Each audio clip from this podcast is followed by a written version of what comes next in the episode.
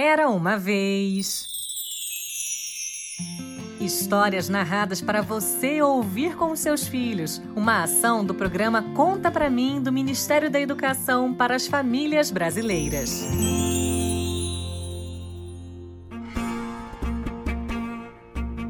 Numa distante cidade do Oriente vivia um homem bom e justo chamado Ali Baba.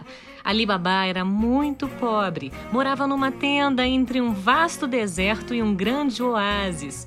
Para sustentar a mulher, Samira, e os quatro filhos, Ali Baba oferecia seus serviços às caravanas de mercadores que passavam por ali estava sempre pronto para cuidar dos camelos, lavá-los, escová-los e dar-lhes água e alimento.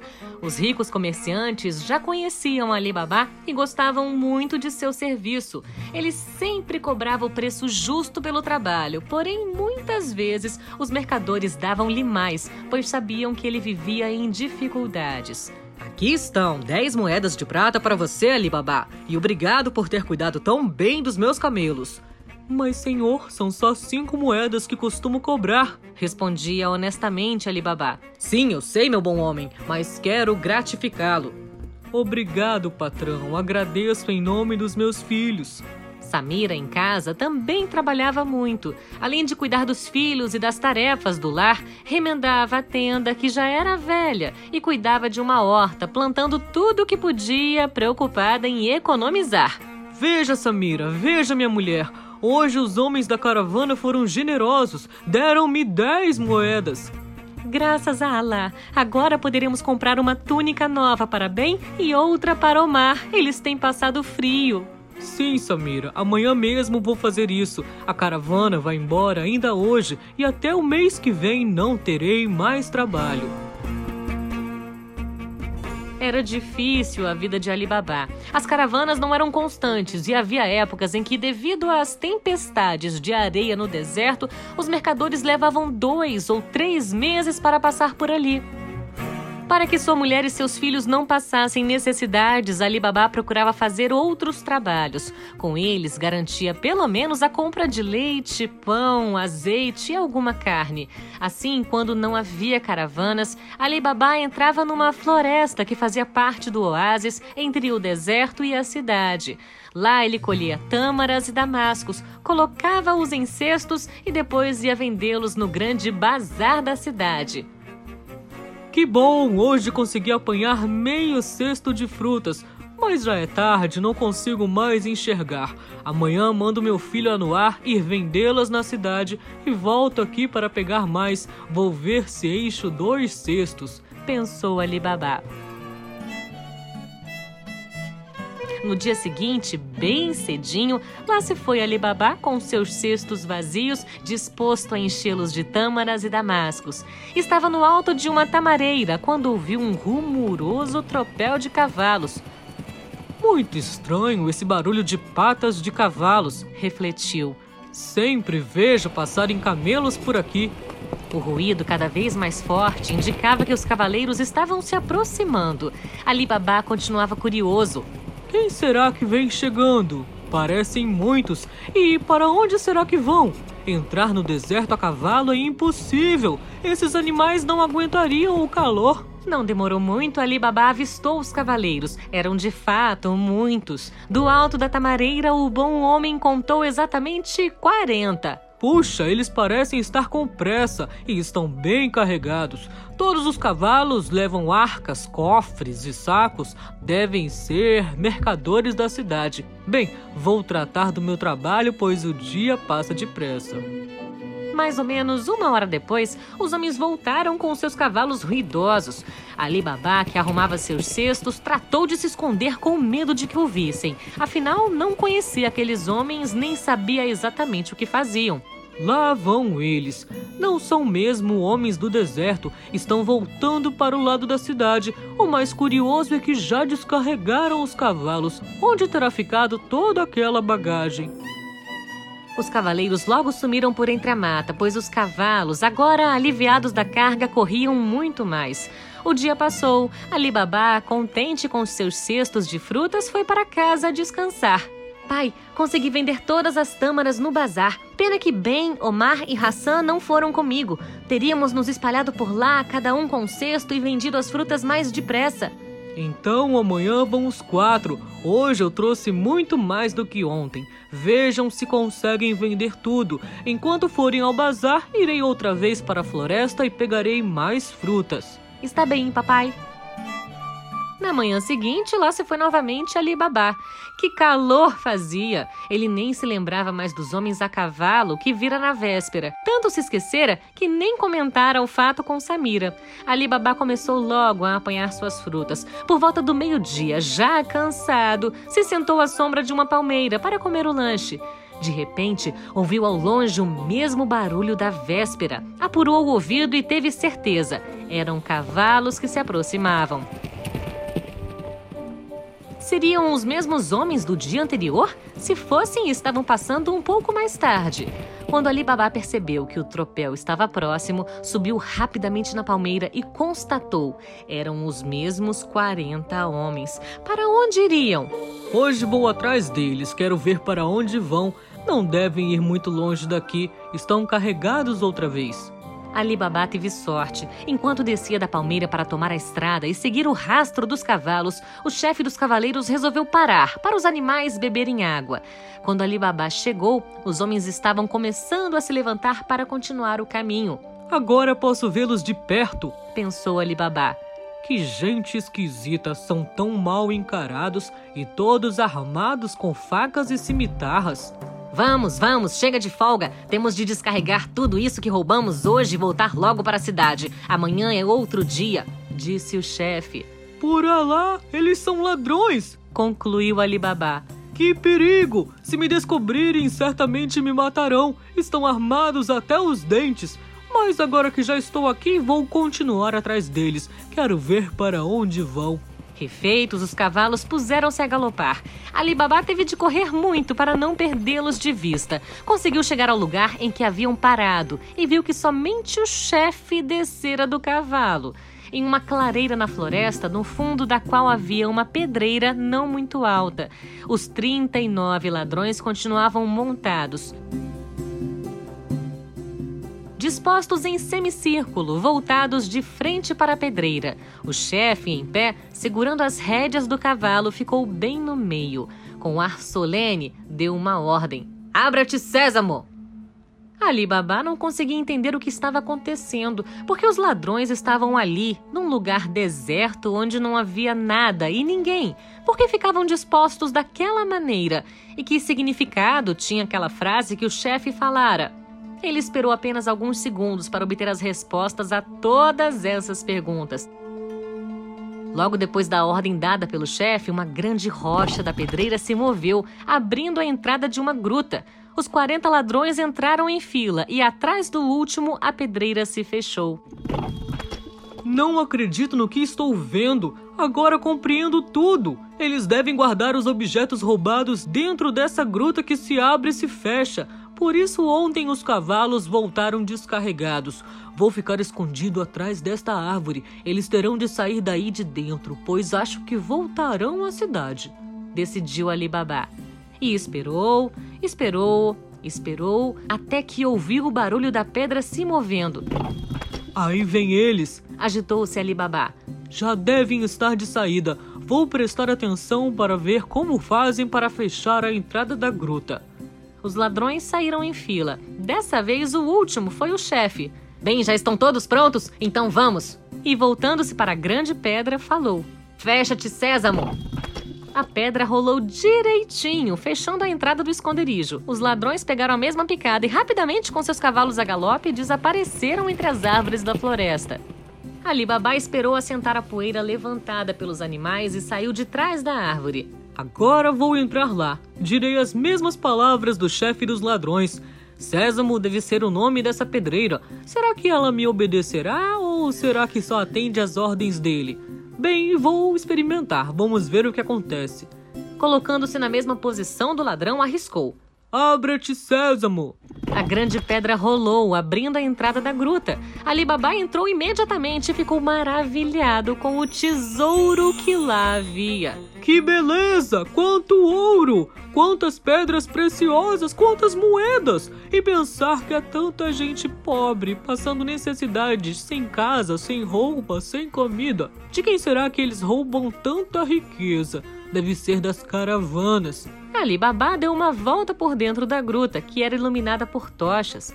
Quando já estava de saída, lembrou-se que tinha preso na cintura o saquinho de pano, onde trouxeram uns pedaços de pão para o almoço. E se eu levasse algumas dessas moedas de ouro em meu saquinho? Acho que os ladrões nem perceberiam, eles têm tanto. Mas isto seria um roubo. Eu seria um ladrão roubando ladrões. Depois, pensando na vida difícil da mulher e dos filhos, encheu seu saquinho com pesadas moedas de ouro e foi embora. Na saída, repetiu as palavras mágicas: Fecha-te, sésamo! Ali Babá voltou ao lugar onde estivera, colhendo frutas, pegou os cestos e foi para casa.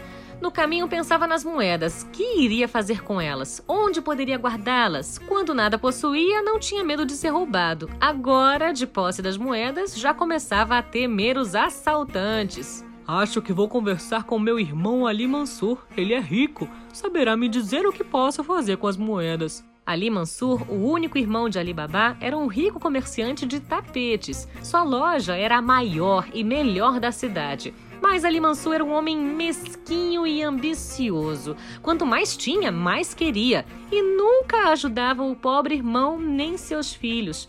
Ali Baba chegou em casa, jantou e disse a Samira que ia visitar o irmão.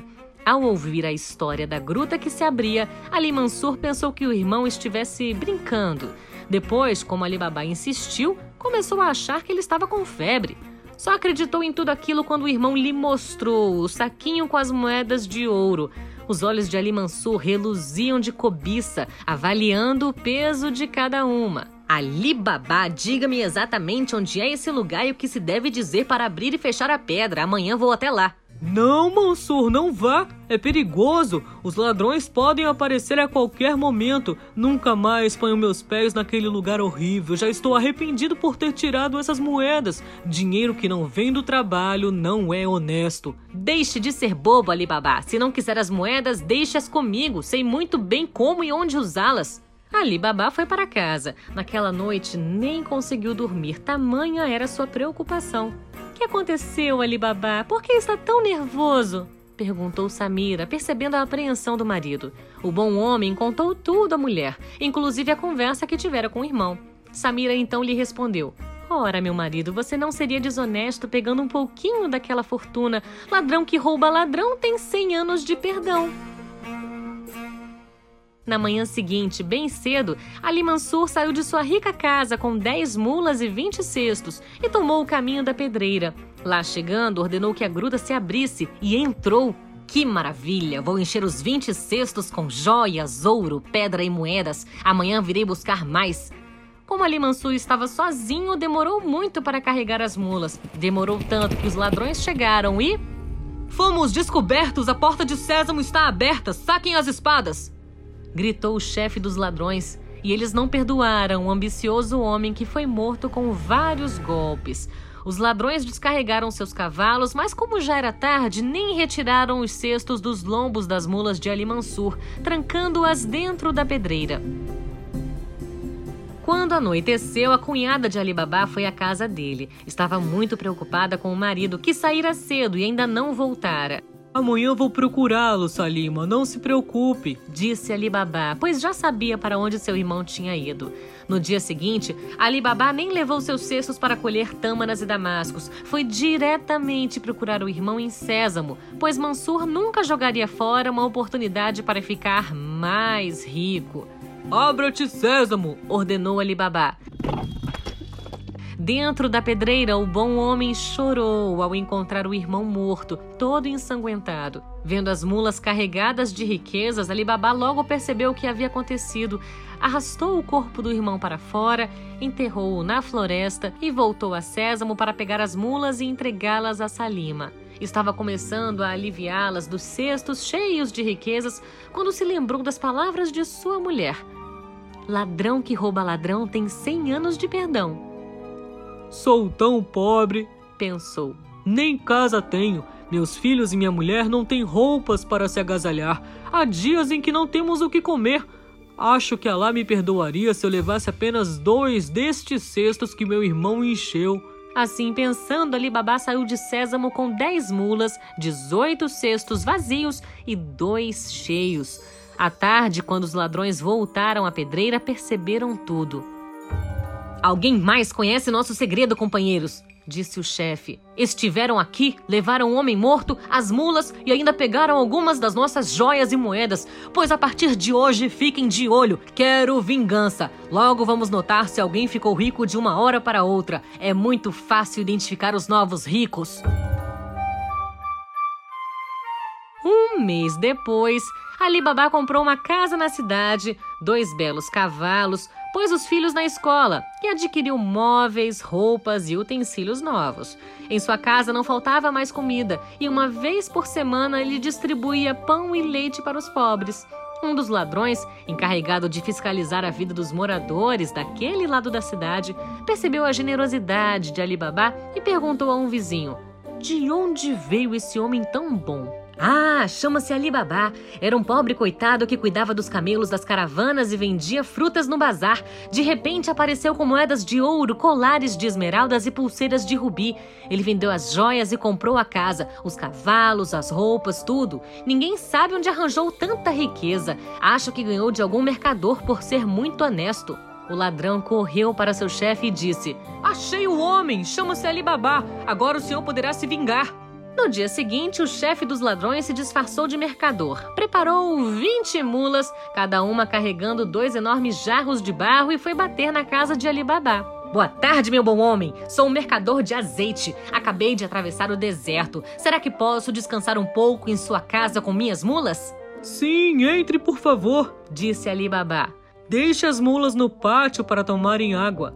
Obrigado, vou descarregá-las para que descansem até amanhã. Tenho de levar todo o azeite que está nesses 40 jarros até a cidade de Bagdá, que é bem longe daqui. Amanhã o senhor pensará nisso. Agora venha. Quero que tome um banho e jante com minha família antes de dormir. Ali Baba pediu para Samira preparar carne com azeitonas e salada com trigo para o visitante. Apresentou-lhe seus quatro filhos e ficaram conversando animadamente. Na cozinha, Samira percebeu que não tinha mais azeite para temperar a salada. Anuar, vem cá! chamou a mulher. Vá comprar azeite? Mas, mãe, agora é tarde, já está tudo fechado. Por Alá, e o que vou fazer? Com que vou temperar a salada para o mercador? Ora, mãe, ele não está carregando azeite naqueles jarros enormes? Pois é muito fácil. Desça até o pátio e pegue um pouquinho. Bem, não há outro jeito, é o que vou fazer. Samira desceu até o pátio de sua casa. As mulas já estavam todas recolhidas ao estábulo. Os 40 jarros permaneciam no meio da área, iluminados por uma grande lua cheia. Ao chegar perto de um deles, Samira ficou estupefata. Uma voz, vinda de dentro do jarro, perguntou: já está na hora de matarmos Ali Baba e sua família? Samira não sabia o que fazer. Se se afastasse bruscamente, poderia levantar suspeitas. Chegou então perto do outro jarro, esperando nova pergunta. Mas nada. Tudo ficou em silêncio. O segundo jarro estava mesmo cheio de azeite, então a conclusão de Samira foi rápida. Ela sabia que os ladrões de sésamo eram 40 Ora, em 39 daqueles 40 jarros enormes havia homens escondidos e apenas um deles continha azeite. E o visitante que estava dentro de sua casa era sem dúvida o chefe dos ladrões. Ele trouxera azeite num dos jarros porque, se alguém lhe pedisse, ele poderia provar que era um mercador. Samira saiu de casa na mesma hora e foi chamar os guardas do palácio do sultão, que não ficava muito longe dali. Depois voltou depressa para casa, foi à cozinha e preparou um sonífero perfumado à base de ervas do oásis. Em seguida, desceu novamente ao pátio e despejou um pouco do sonífero em cada um dos 39 jarros. Quando terminou, viu que os guardas já haviam chegado. Mandou-os entrar e ficar aguardando do lado de fora da sala, onde Ali Baba conversava com o chefe dos ladrões. Esperou mais alguns minutos e, ao ter certeza de que todos os ladrões dormiam profundamente dentro dos jarros, entrou na sala e disse: Ali Baba, tenha cuidado, este homem é o chefe dos ladrões de Sésamo. Mas, mas, balbuciou o marido incrédulo. Sim, sou eu, disse o ladrão. E tirando um punhal da cintura, acrescentou: Agora vocês vão morrer. Nesse momento, os guardas entraram na sala, desarmaram e prenderam o homem. Enquanto descia, já preso, o chefe dos ladrões viu todos os seus companheiros amarrados e amontoados no chão, dormindo que dava gosto. Ali Baba e Samira foram ao palácio do sultão e contaram toda a história de Sésamo, pedindo a ele que distribuísse aquela riqueza aos pobres da cidade. O sultão concordou com o casal, mas fez questão de dar a Ali Baba um terço de tudo que havia dentro da pedreira. Assim, graças à bondade de Alibaba e à inteligência de Samira, nunca mais houve pobres naquela cidade.